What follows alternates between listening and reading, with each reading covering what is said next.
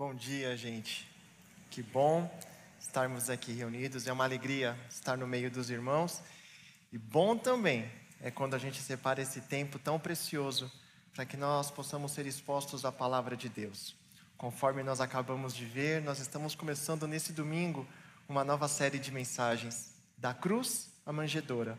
Nós vamos abordar desde os eventos da cruz e nós vamos voltar até o nascimento do Senhor Jesus Cristo tem sido nossa oração para que essa série de mensagens proporcione a cada um de nós um encontro real e pessoal com o Senhor Jesus Cristo. Amém? Gente, sem mais delongas, eu quero te convidar você abrir a sua Bíblia comigo ou acompanhar pelos telões o texto que vai ser alvo do nosso estudo nessa manhã. Está lá no Evangelho de Lucas, no capítulo 24. Nós vamos ler lá desde o versículo 13 até o versículo 32. Antes, porém, eu gostaria muito de dar um contexto próximo no qual essa passagem que a gente vai ler está inserida. É importante a gente se lembrar que o Senhor Jesus havia sido julgado, condenado, crucificado, Jesus foi morto. E no terceiro dia, algumas mulheres foram até o sepulcro e chegando lá, elas encontraram um túmulo vazio. Tudo que elas encontraram, na verdade, foram anjos que disseram para ela que o Senhor Jesus não podia ser contado entre os mortos, porque ele havia ressuscitado, ele está vivo. As mulheres voltam admiradas, contam isso aos demais discípulos, que ao ouvirem o relato delas, eles consideram aquilo uma loucura. Eles lidam com essa informação com incredulidade. Pedro vai até o sepulcro e tudo que ele encontra são as faixas de linho que eram usadas para envolver o falecido. O corpo não estava, somente as faixas. Pedro volta, conta isso aos demais, e é aqui que começa o nosso relato dessa manhã. Vamos ler o versículo 13, e eu vou ler versículo a versículo e quero fazer alguns comentários. No final, amarrar tudo e dar uma aplicação para nós. Vamos lá.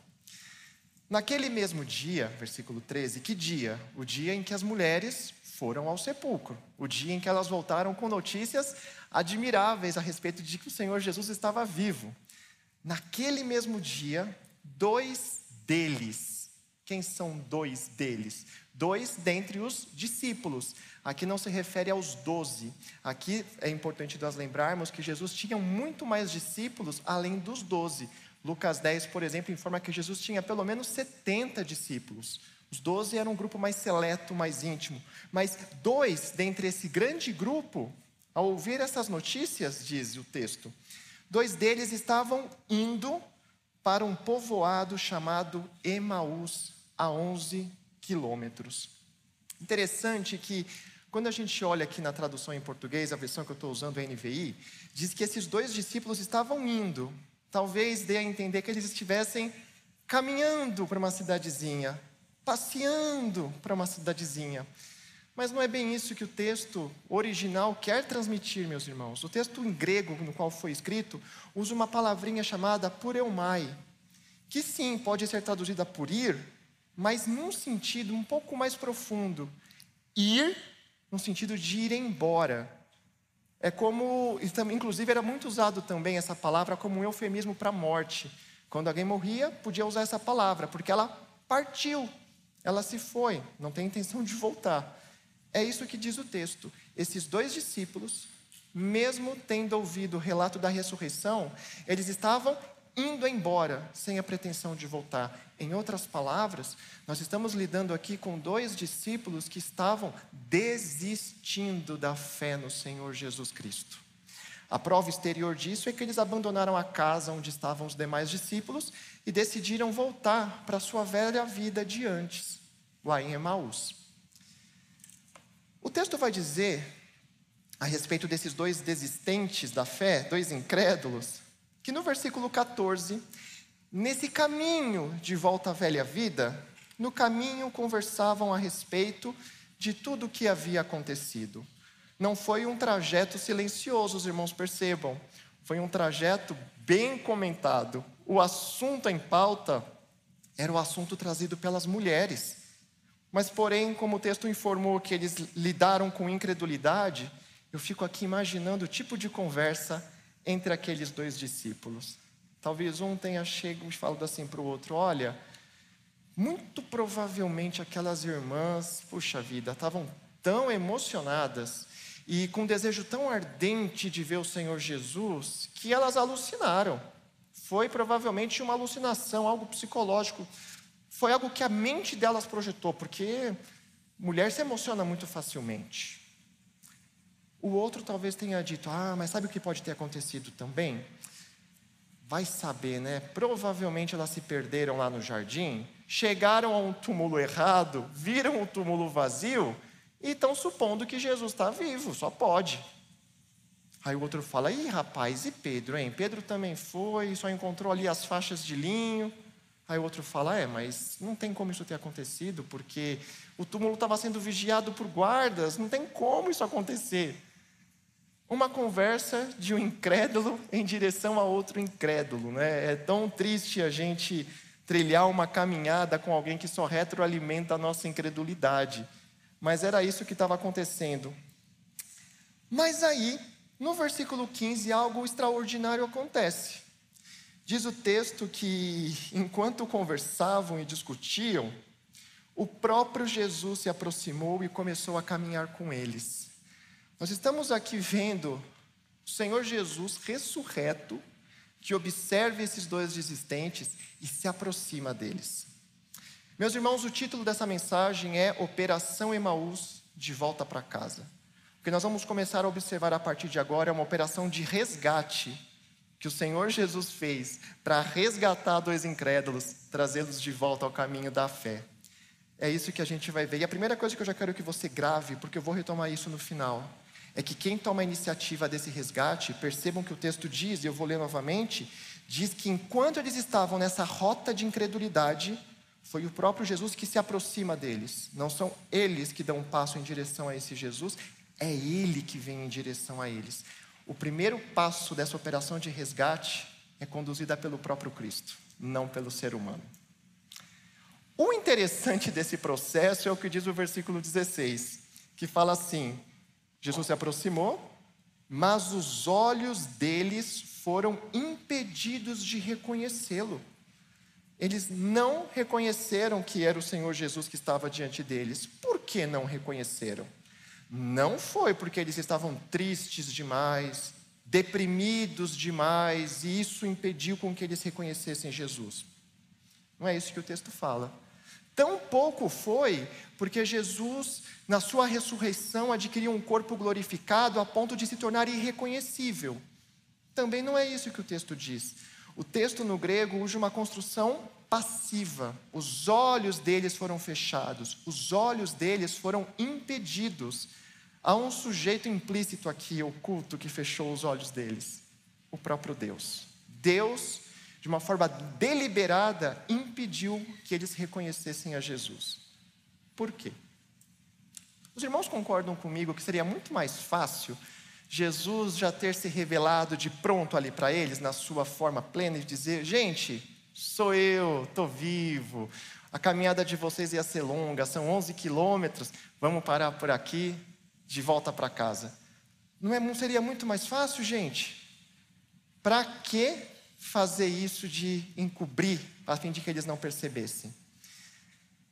O fato é que Deus tem o poder de resolver tudo de forma imediata, mas aprove ao Senhor estabelecer um processo de resgate. E é sobre isso que a gente vai falar hoje. O processo pelo qual Deus resgatou dois incrédulos do seu caminho de incredulidade. Que processo é esse? Vejamos versículo, os versículos 17 e 18. Jesus então perguntou a eles: Sobre o que vocês estão discutindo enquanto caminham? Eles pararam com os rostos entristecidos. E um deles, chamado Cleopas, perguntou-lhe: Você é o único visitante em Jerusalém que não sabe das coisas que ali aconteceram nesses dias? Cleopas está admirado porque a crucificação de Jesus foi um evento público e não se falava de outra coisa em Jerusalém. E essa pessoa que se aproximou deles, esse estrangeiro, que eles não sabiam quem era, faz uma pergunta sobre o que vocês estão conversando.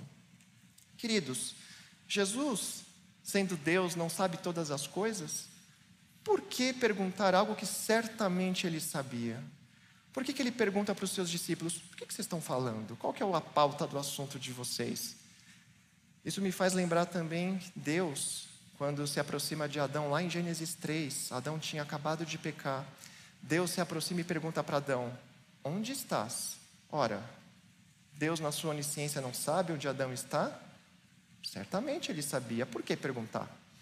E quando Deus pergunta para Caim, após ele ter assassinado o seu irmão Abel: Caim, onde está o seu irmão? Por que, que Deus faz perguntas cujas respostas ele já as conhece? Por que, que Jesus perguntou para ele sobre o que, que vocês estão conversando? Eu vou mudar a pergunta. Por que, que um professor pergunta para o seu aluno quanto é 2 mais 2? É porque o professor não conhece a resposta? Certamente o professor conhece.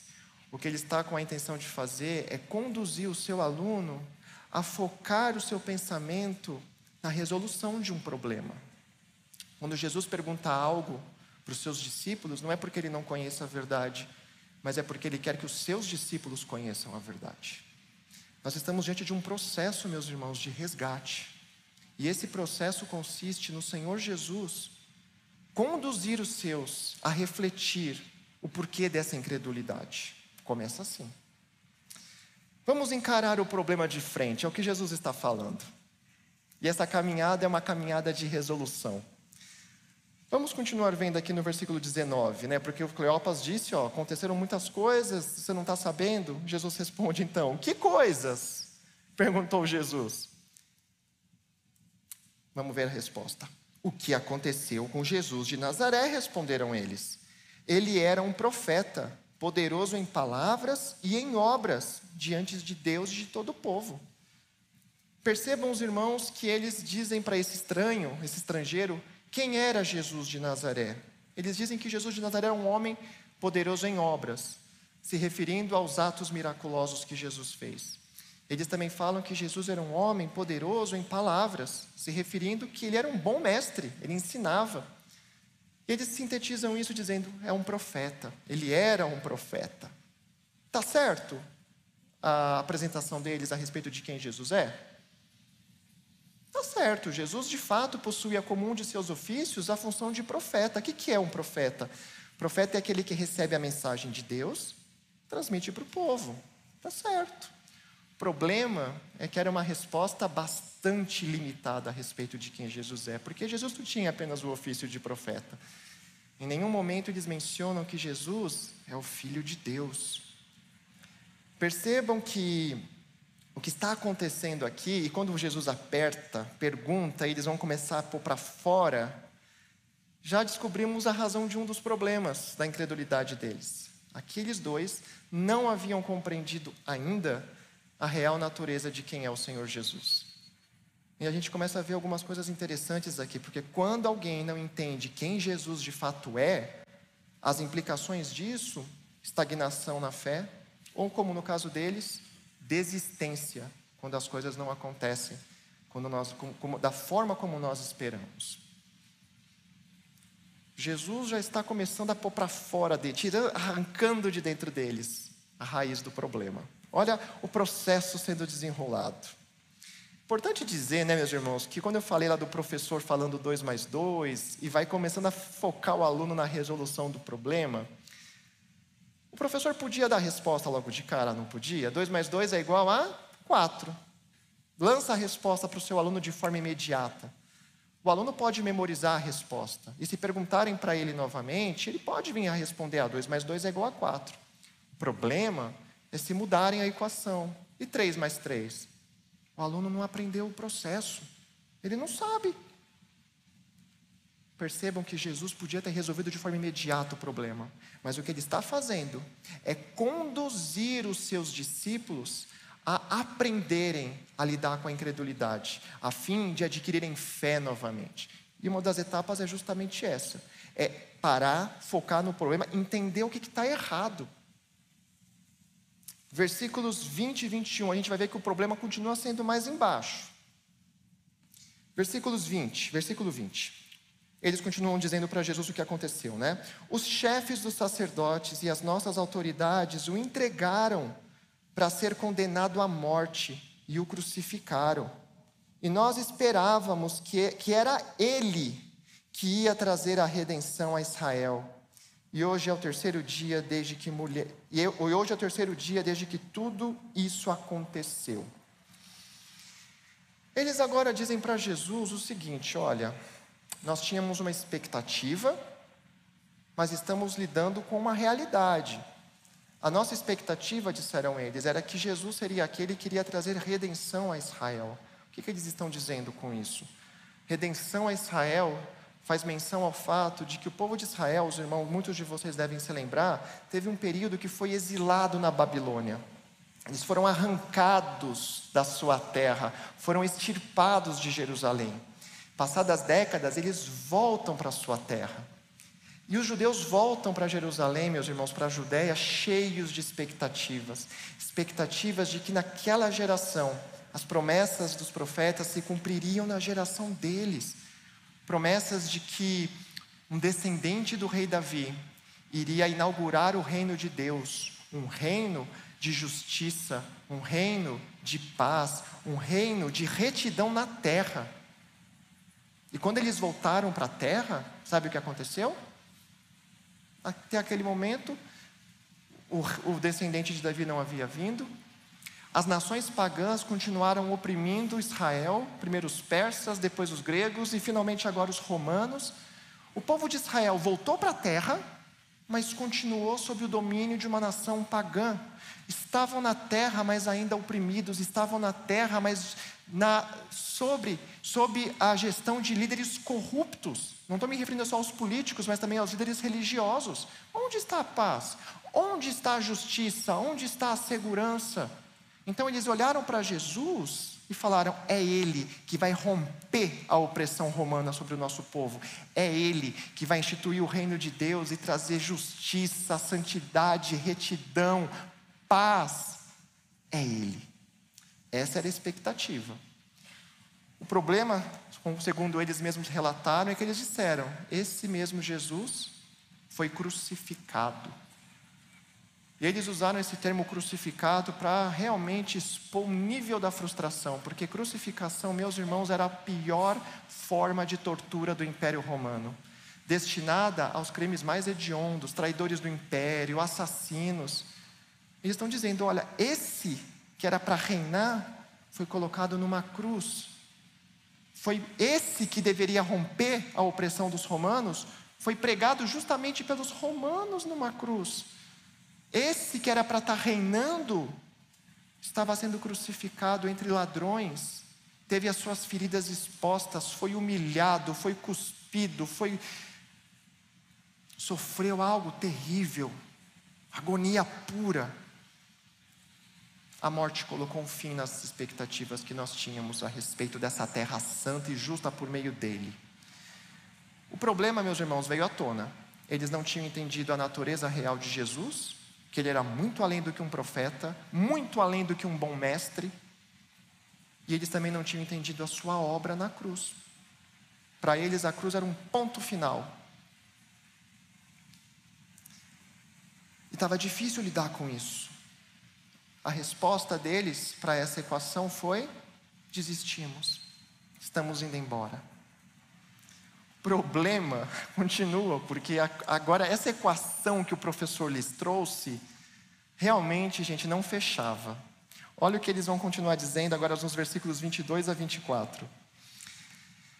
Agora, algumas das mulheres entre nós nos deram um susto hoje. Foram de manhã bem cedo ao sepulcro e não acharam o corpo dele. Voltaram e nos contaram ter tido uma visão de anjos que disseram que ele está vivo. Alguns dos nossos companheiros foram ao sepulcro, encontraram tudo exatamente como as mulheres tinham dito, mas não viram. Agora é que a situação de fato está insustentável, a nossa cabeça não está fechando essa conta. Por quê? O que, o que mais bugou eles foi o fato do relato das mulheres a respeito da ressurreição. Gente, vocês já pararam para se perguntar por que, que era tão difícil para os discípulos acreditarem na ressurreição? Esses homens não haviam caminhado com Jesus por alguns anos e visto ele operar diversos sinais miraculosos, incluindo milagres de ressurreição? Os evangelhos relatam pelo menos três. Jesus ressuscitou o filho de uma viúva em Naim, ressuscitou a filha de Jairo, ressuscitou Lázaro. Eles já haviam visto milagres de ressurreição. Será que era tão mais difícil crer na ressurreição do próprio Mestre Senhor? Por que, que eles estavam tão reticentes em se curvar diante do relato das mulheres? A resposta, gente, não é por conta da ressurreição em si, não era essa a dificuldade deles. Eles, eles acreditavam no agir sobrenatural de Deus. Não era isso o problema. O problema é o que a ressurreição implica em si. A ressurreição, meus irmãos, implica em dizer que Jesus recebeu o sim de Deus para tudo o que ele fez e disse: a ressurreição é a chancela de que tudo que Jesus disse, incluindo a seu próprio respeito, é verdade. Jesus, enquanto esteve aqui, afirmou, sem sombra de dúvidas, e os seus próprios inimigos entenderam a mensagem, que ele era Deus encarnado. Inclusive tentaram matar Jesus, dizendo: Você, um simples homem, se faz como Deus. Se Jesus ressuscitou, isso implica dizer que é verdade. Ele é Deus. Percebam que para o judeu, isso é muito importante deixar bem claro para todos nós, o judeu não esperava um Messias, um descendente de Davi, divino. Para eles já era algo complicado lidar com essa informação. Mas o fato é que durante o ministério de Jesus, essa compreensão foi se expandindo diante deles. Eles viram Jesus acalmar o mar, Jesus controlou as forças hostis da natureza. E quando Jesus faz isso, eles começam a se perguntar: quem é esse que até o vento, o mar obedecem à sua voz? Algo está acontecendo diante de nós que nós não estamos entendendo. Isso com Jesus ali, vivo no seu ministério terreno. Eles viram Jesus perdoar pecados, coisas que só Deus pode fazer. Eles viram Jesus ressuscitar mortos. Eles viram Jesus, ouviram Jesus dizer coisas que homem nenhum pode oferecer. Jesus ofereceu água viva. Jesus disse a respeito de si próprio que Ele é a luz do mundo. Jesus disse, meus irmãos, que Ele é a ressurreição e a vida. Jesus disse e usou para si termos usados por Deus lá no livro de Êxodo para Moisés. Jesus disse: Eu sou. Algo que Deus se apresentou dessa forma para Moisés. O fato é que durante o ministério terreno de Jesus, aqueles discípulos começaram a se dar conta de uma coisa: esse homem faz coisas que nenhum ser humano pode fazer. A ficha começou a cair. Esse homem é algo além de um simples homem. O problema já seria entender a divindade de Jesus. Mas eles já estavam passando por esse processo durante o seu ministério terreno. O problema maior é agora na ressurreição, gente. Por quê? Porque se Jesus ressuscitou, então é verdade, ele é Deus. Mas se ele ressuscitou, isso implica dizer que primeiro ele teve que morrer. Os irmãos estão entendendo? Se Jesus ressuscitou, ele é Deus. Mas se ele ressuscitou, é porque primeiro ele morreu. Se ele morreu, estamos dizendo que Deus foi até a cruz. Para o judeu, isso é beira blasfêmia. Isso não faz sentido. Deus, o Criador, ir para a cruz. Eis o problema da implicação da ressurreição: afirmar que Deus foi até a cruz, que Deus foi pregado numa cruz, que Deus sangrou, que Deus teve suas feridas expostas, que Deus foi cuspido que Deus foi rejeitado pelo seu povo, que Deus foi entregue a uma nação pagã, não faz sentido, não sabemos resolver essa equação. Por isso foram embora. A incredulidade, gente, desses irmãos é porque não entenderam, não faz sentido. É preciso se colocar nos sapatos dos discípulos, gente. É fácil compreender uma doutrina como essa de que Deus, o Criador, foi até a cruz e foi humilhado numa morte cruel é possível entendê-los. É possível compreendê-los. O professor lhes dá uma equação e eles não sabem resolver, não faz sentido. Foram embora. Mas o Senhor Jesus, nesse processo, ele localiza os problemas. E agora, o que ele vai fazer é ajudá-los, ensiná-los a técnica para vencer a incredulidade. Quando as coisas não fazem sentido, há um processo. Jesus vai ensiná-los e eu espero que Jesus hoje também ensine você como lidar com a incredulidade. Há uma ferramenta. Vejamos agora Jesus, depois de tudo que ele ouviu, espremeu aqueles alunos, espremeu os seus discípulos. Agora vamos ver como Jesus conduz essa discussão. Jesus agora toma a palavra. Jesus lhes disse: Como vocês costumam entender e como demoram a crer em tudo que os profetas falaram? Não devia o Cristo sofrer estas coisas para entrar na sua glória? E começando por Moisés e todos os profetas, explicou-lhes o que constava a respeito dele em todas as Escrituras. Quando a Bíblia fala que Jesus começou por Moisés, os primeiros livros da Bíblia, lá do Antigo Testamento, a Bíblia hebraica, começa com os escritos de Moisés, Pentateuco.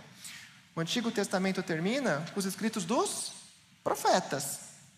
Então, quando Jesus fala que foi de Moisés aos profetas, é uma forma de englobar toda a escritura hebraica, todo o Antigo Testamento. Jesus, nessa caminhada de 11 quilômetros, foi expondo para os seus discípulos o que as Escrituras falam a respeito de quem ele é e da sua obra, justamente aquilo que eles não estavam entendendo. Nós estamos começando a ver que toda a confusão que a gente cria, na verdade, é falta de conhecimento das Escrituras. Então, faz parte do processo para que a gente não apenas decore uma resposta, mas que a gente aprenda a lidar com a incredulidade voltar os olhos para as Escrituras. É esse o processo que Jesus lhes está ensinando. E o que, que as Escrituras falam sobre as expectativas daqueles dois discípulos? Eles tinham expectativas de uma terra justa, santa, o descendente de Davi instituindo essa, esse reino de Deus na terra. Mas o que, que as Escrituras continuam falando a respeito dessas expectativas? Porque ela está certa. O problema é que eles se esqueceram de uma etapa anterior que as Escrituras falavam. As Escrituras de fato falam que Deus tem uma terra para o seu povo, uma terra boa, santa, mana leite e mel.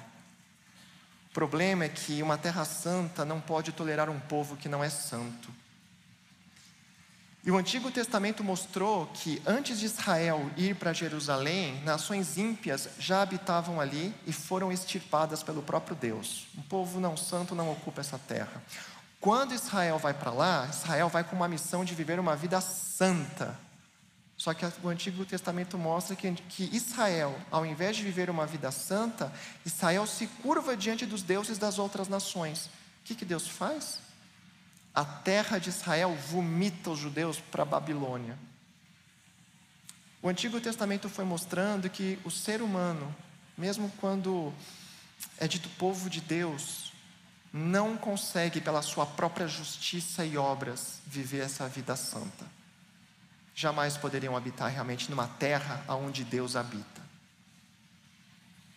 Então, o que o Antigo Testamento vai mostrar, e ele vai começando a criar de forma progressiva essa revelação, é que antes dessa terra, desse reino de Deus, vir dessa forma plena, é preciso primeiro resgatar os cidadãos dessa terra.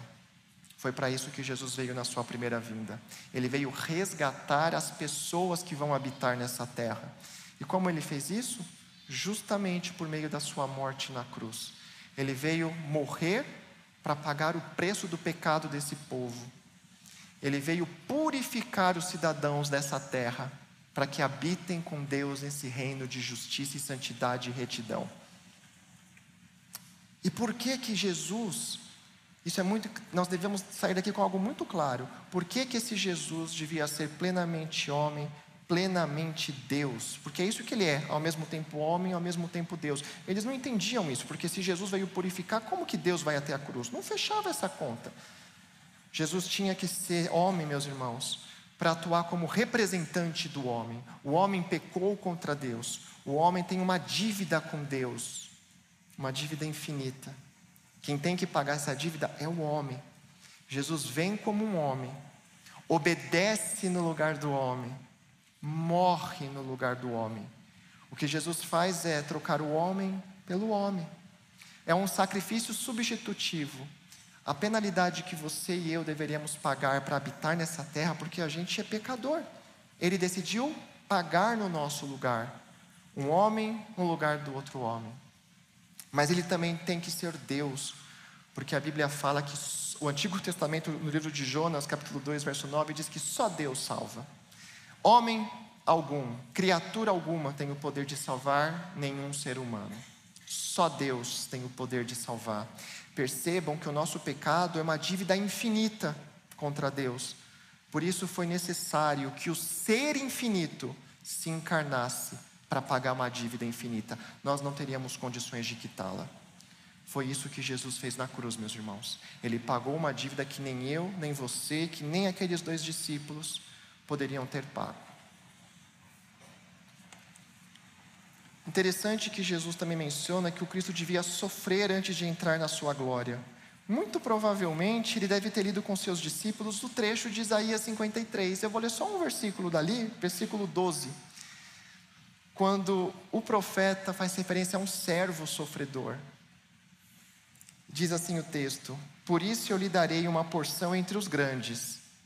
Ele vai ser exaltado, porquanto ele derramou a sua vida até a morte e foi contado entre os transgressores. De fato, Jesus foi crucificado entre dois bandidos, dois ladrões, pois ele levou o pecado de muitos e pelos transgressores intercedeu. Jesus, antes de se assentar no seu trono, ele primeiro tinha que sofrer, resgatar os cidadãos, resgatar o seu povo, resgatar os seus discípulos, e ele depois seria entronizado na mais sublime glória estava lá, meus irmãos, o tempo todo. E eles não tinham entendido esse processo. Eles não tinham entendido que eles precisavam ser eles resgatados antes da terra. E de que só Deus poderia fazer esse resgate por eles. Qual foi a técnica ensinada por Jesus para ajudá-los a sair de um caminho de incredulidade? Palavra. Será que deu certo? Eu só vou fazer uma, uma pulada rápida. O versículo 32 vai dizer o seguinte: eles falando, os dois discípulos, né? Não estava ardendo os nossos corações dentro de nós, enquanto ele nos falava no caminho e nos expunha as Escrituras? Gente, só por discutir sobre o que as Escrituras falam, o coração já ganhou ânimo, o coração já se alinhou, já encontrou encorajamento. Jesus estava ensinando para eles e para nós que se o nosso coração anda desistindo, incrédulo, se a conta não fecha, o caminho para resolver é nos deleitar em exposição ao que a Bíblia fala. A Bíblia não é um livro frio, a Bíblia é um livro vivo, fiel, verdadeiro, que gera fé. A fé vem por se ouvir a mensagem. É esse o processo, meus irmãos. O mestre ensinou para eles qual é o processo de volta. Como será que eles agora resolveram a equação que foi dada? Porque é por isso que um professor dá uma equação para o seu aluno. Quanto é 2 mais 2? Ele ensina a técnica a fim de que os alunos aprendam, aprendam a fazer a técnica e possam fazer outras contas. Será que esses dois alunos aprenderam a lição? Vejamos como é que eles vão agora raciocinar e montar esse quebra-cabeça. Diz os versículos agora 28 e 29. Ao se aproximarem do povoado para o qual estavam indo, Jesus fez como quem ia mais adiante. Mas eles insistiram muito com ele: Fique conosco, pois a noite já vem, o dia já está quase findando. Então Jesus entrou para ficar com eles. Jesus meio que deu a entender que estava indo embora. Chegaram em Maús, ele fingiu que estava ali indo mais para frente. Fez como que estava indo adiante. O autor que escreveu esse evangelho, Lucas, dá a entender que Jesus estava esperando algo daqueles dois discípulos. É como se Jesus tivesse falado: Olha, a minha parte eu fiz, agora a bola está com vocês. Será que vocês aprenderam a lição? Deixa eu ver. Qual foi a forma como eles responderam ao Senhor Jesus? Eles suplicaram, mesmo que eles não soubessem quem era aquele estranho, mas o fato dele ter exposto as Escrituras para eles, o coração deles já os estava inclinando em direção a ele. Mesmo sem ter reconhecido. Às vezes a gente quer, né, esse reconhecimento tão rápido e imediato, mas meus irmãos, nós encontramos Deus na exposição das Escrituras. E eles responderam. Eles aprenderam a montar essa equação. Diz o texto que eles suplicaram para Jesus: fique conosco. Qual foi a primeira forma, a primeira variável da equação que eles começaram a montar? Eles responderam à exposição das Escrituras com hospitalidade: Senhor, você que está aí, vem com a gente, fique conosco, entra na nossa casa. É assim que a gente começa a responder, quando a gente se coloca diante das Escrituras e o nosso coração começa a queimar. Não pode ser só um conhecimento intelectual, gente, cognitivo. É preciso responder essa revelação. E nós, nós temos que ter a coragem, ainda que os nossos olhos não tenham reconhecido, a coragem para responder essa revelação com hospitalidade.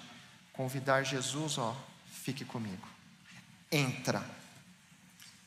Mas essa hospitalidade não foi a única resposta. Eles estavam aprendendo a, a lidar com a incredulidade, ouvindo as Escrituras, respondendo com hospitalidade, mas tem um, um terceiro item aqui. Versículos 31 e 32. Quando estava à mesa com eles, Jesus tomou o pão, deu graças, partiu e deu a eles. E foi aqui, então, que os olhos deles foram abertos e o reconheceram, e ele desapareceu da vista deles. É importante dizer, o texto deixa uma coisa bem sutil, maravilhosa. Vocês leram junto comigo que foi Jesus que partiu e o pão entregou? É isso que o texto disse, não foi? A casa não era de Jesus. Quando alguém vai na sua casa, quem que serve quem? Não é o anfitrião que serve a sua visita? Que dá pão, comida? O que a gente está vendo aqui é uma inversão de papéis. O Senhor Jesus tomou a frente do dono da casa, serviu os dois discípulos, algo que ele já fazia enquanto estava com os seus discípulos. Esses homens, esses dois discípulos, vocês estão percebendo que esse eles se permitiram ser conduzidos por um movimento tão bonito, de exposição das Escrituras, responderam com hospitalidade e deram um passo além, que é o passo correto. Eles entregaram pra, nas mãos daquele homem o senhorio da sua casa. Eles simplesmente se permitiram ser conduzidos a resposta que as Escrituras vão nos requerer é essa hospitalidade, mas não para por aí. Nós também entregamos o controle, nós entregamos tudo ao Senhor Jesus Cristo. Eles aprenderam a lidar com a incredulidade, gente. E de repente, o que aconteceu? Os olhos se abriram. É igual quando alguém faz uma prova, dois mais dois, e depois vai lá e olha o gabarito. O professor fala: pode olhar o gabarito. Vai lá, vê a resposta. Você aprendeu o processo. Mas o que aconteceu?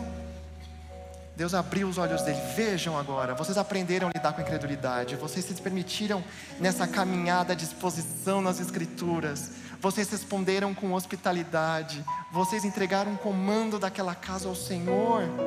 Esse é o processo. E o resultado, o versículo 32 nós já tínhamos lido, né? eles perguntaram um ao outro, não estava queimando o nosso coração, já nas Escrituras. E olha o versículo 33 levantaram-se e voltaram imediatamente para Jerusalém. A operação Emaús foi finalizada. Aqueles homens que saíram desistindo, abandonando a casa, voltaram, foram resgatados, voltaram à fé. Meus irmãos, aprove a Deus estabelecer um processo na vida daqueles dois discípulos e pode ser que Ele estabeleça esse mesmo processo na minha vida e na sua vida. Nós também trilhamos uma caminhada onde muitas vezes nós somos surpreendidos por coisas que não faziam parte da nossa expectativa. E nós podemos desistir dessa caminhada se nós não estivermos realmente muito convictos a respeito de quem Jesus é, da Sua obra e da esperança que a ressurreição dele apresenta para nós. Eu tenho uma boa notícia para te dar. E a boa notícia é que Deus também anseia estabelecer esse maravilhoso processo na sua vida. Assim como Jesus foi em direção àqueles dois, ele vem na sua direção. Essa sua caminhada não vai ser solitária. E esse Senhor Jesus vai te mostrar que as Escrituras mostram a centralidade dele de Gênesis a Apocalipse, tudo tem a ver com ele. Ele é esse Deus que se encarnou, resgatou você, Andar com Jesus, meus irmãos, é o sentido da vida. Eles tiveram uma caminhada tão bonita direção irmãos com esse Jesus. Agora eu quero chamar a atenção à resposta deles para esse processo. Foi uma resposta convidativa, fique conosco, e foi uma resposta de entrega, de submissão, de entregar o controle. A caminhada deles começou triste, a caminhada deles começou desesperançosa e terminou com o coração borbulhando, cheio de esperança. Voltaram. Eu quero fazer um apelo nessa manhã, que está por vir e vai durar para a eternidade. Primeiro, você tem que entender que Ele resgata os cidadãos e você precisa corresponder a esse resgate, dizendo: Senhor Jesus, entra na minha vida e seja o meu Senhor absoluto. Nós éramos indignos de participar do seu reino, dessa terra que ele tem para nós. Ele nos tornou dignos. Se você nunca antes tomou essa decisão, saiba que hoje é tempo. Não saia daqui sem dizer isso para o Senhor Jesus. Se você entendeu quem Ele é, não é apenas um bom mestre, não é apenas um profeta, Ele é o Criador que se encarnou, morreu na cruz por você. Se você entendeu isso hoje, não saia daqui sem oferecer a Ele hospitalidade, entrega da sua vida. Hoje é o momento. Essa decisão vai influenciar não só aqui, mas por toda a eternidade. Se hoje você quer tomar essa decisão, eu quero te convidar a você vir à frente, porque nós vamos orar juntos e nós vamos consagrar a sua vida a esse Rei, a esse Criador. E se você também um dia falou, Jesus entra, mas você também não tinha entendido que você precisa agora se curvar em autoridade a Ele. Ele entrou para ser Senhor e conduzir a tua vida. Você também vem à frente, porque a gente vai entregar. Nós vamos dizer para Ele: Olha, eu entendi o processo, eu junto as peças e agora eu quero participar do Teu reino de justiça e santidade. Você vem à frente que nós vamos orar nesse momento. Não tenha receio, porque todos nós aqui, muitos de nós, um dia já tomamos essa decisão de nos curvar, de vencer essa incredulidade por meio desse mesmo processo. E hoje é o seu dia também de receber o Senhor Jesus Cristo. Vamos orar juntos. Você que também está em cima na galeria, dá tempo, você pode descer. Que a gente não vai sair daqui enquanto você precisar vir.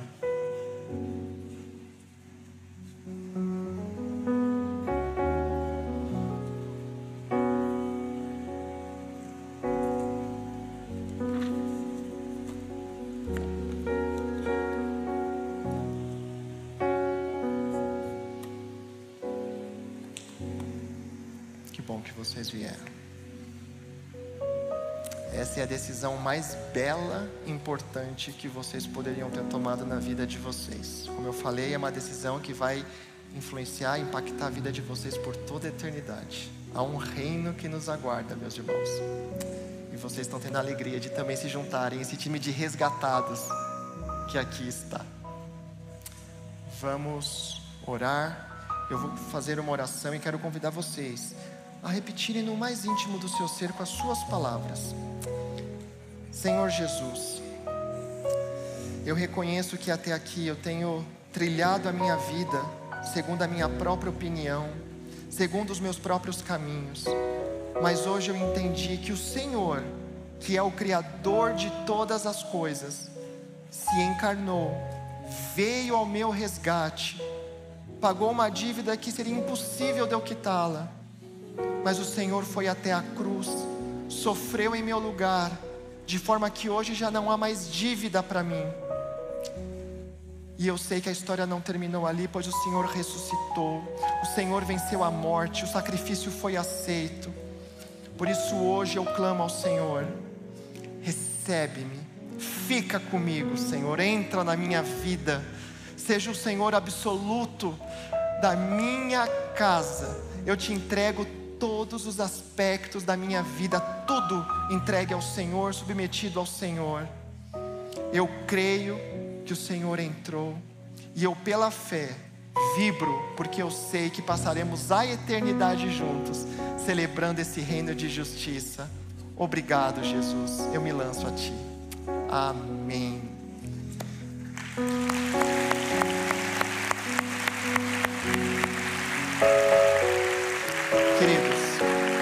Temos uma equipe aqui que vai conduzir vocês a uma sala bem acolhedora aqui à minha esquerda. Eles vão te entregar uma Bíblia para continuar marcando essa primeira experiência de vocês, tá bom? Deus abençoe vocês. E nesse momento, nós vamos celebrar a ceia do Senhor.